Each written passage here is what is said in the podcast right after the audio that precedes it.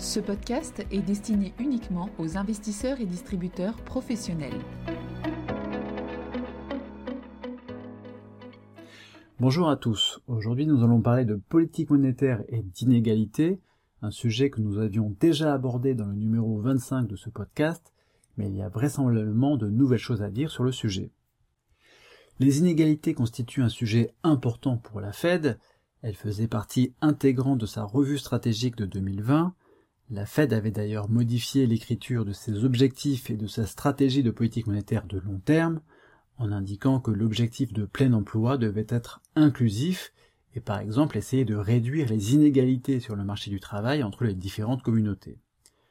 Actuellement, l'une des motivations de la Fed pour lutter contre l'inflation élevée est justement que les ménages les moins aisés en souffrent davantage, par exemple car l'énergie et l'alimentation constituent une part plus importante dans leur panier de consommation. Alors, il est assez manifeste que les actions de la Fed pour lutter contre l'inflation élevée depuis le début de l'année 2022 ont eu un impact très fort sur la distribution de patrimoine des différentes catégories de population. En effet, il n'aura échappé à personne que les marchés actions, qui sont essentiellement détenus par les ménages aisés, ont connu des performances très négatives en 2022 à cause des hausses de taux directeurs, mais également à cause de la politique de réduction de bilan de la Fed. Conséquence directe, le patrimoine net des 10% de ménages les plus riches a baissé de plusieurs milliers de milliards de dollars sur l'année 2022.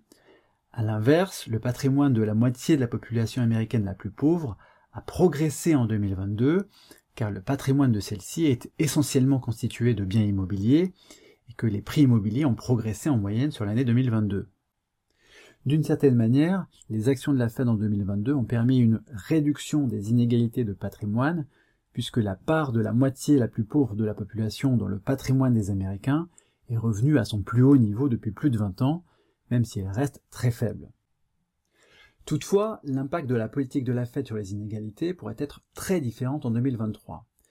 La configuration très particulière de la politique monétaire actuellement aux États-Unis, à savoir une hausse de taux directeur alors que le bilan de la Fed est encore très large, fait que les ménages les plus aisés en perçoivent des revenus substantiels.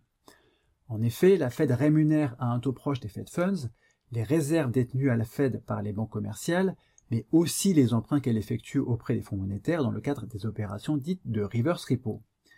La Fed joue ainsi un rôle inédit d'emprunteur en dernier ressort en étant devenue la principale contrepartie des fonds monétaires américains. Si on prend les chiffres de fin février 2023, la Fed empruntait chaque jour plus de 2000 milliards de dollars à un taux d'intérêt de 4,60% soit l'équivalent d'un transfert de près de 100 milliards de dollars par an. Ces montants devraient encore augmenter un peu avec la poursuite de la remontée des taux directeurs, or ces fonds monétaires sont essentiellement détenus par les ménages les plus aisés. Si on regarde les statistiques de la Fed, plus de trois quarts des parts de fonds monétaires américains sont détenus par les 10% de ménages les plus riches. C'est un peu comme si la Fed effectuait un transfert direct de richesse aux ménages les plus aisés, ce qui est tout à fait inédit. Par ailleurs, une part importante de la rémunération par la Fed des réserves des banques commerciales est captée par ces mêmes ménages, car ils sont en bonne part les actionnaires de ces banques commerciales. La politique de la Fed, qui avait assez peu affecté le patrimoine des ménages les plus pauvres en 2022, joue désormais négativement sur celui-ci, puisque les prix immobiliers sont désormais orientés à la baisse. Par ailleurs, c'est la partie de la population la plus pauvre qui a le plus recours au crédit à la consommation, et ce type d'emprunt subit de plein fouet le durcissement des conditions de crédit consécutifs au resserrement monétaire de la Fed.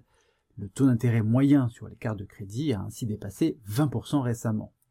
Autrement dit, il devient de plus en plus difficile pour eux d'emprunter pour consommer. On pourrait donc assister à une réaugmentation des inégalités de patrimoine en 2023 du fait de la politique monétaire de la Fed. En bref, même s'il est louable pour la Fed d'afficher un objectif secondaire de réduction des inégalités, un objectif qui est secondaire par rapport à la stabilité des prix et le plein emploi, la poursuite des objectifs primaires, actuellement la lutte contre l'inflation élevée, prend le dessus, que cela fasse monter ou baisser les inégalités. La stabilité des prix et le plein emploi passeront toujours en premier pour la Fed. Merci de votre écoute et à bientôt.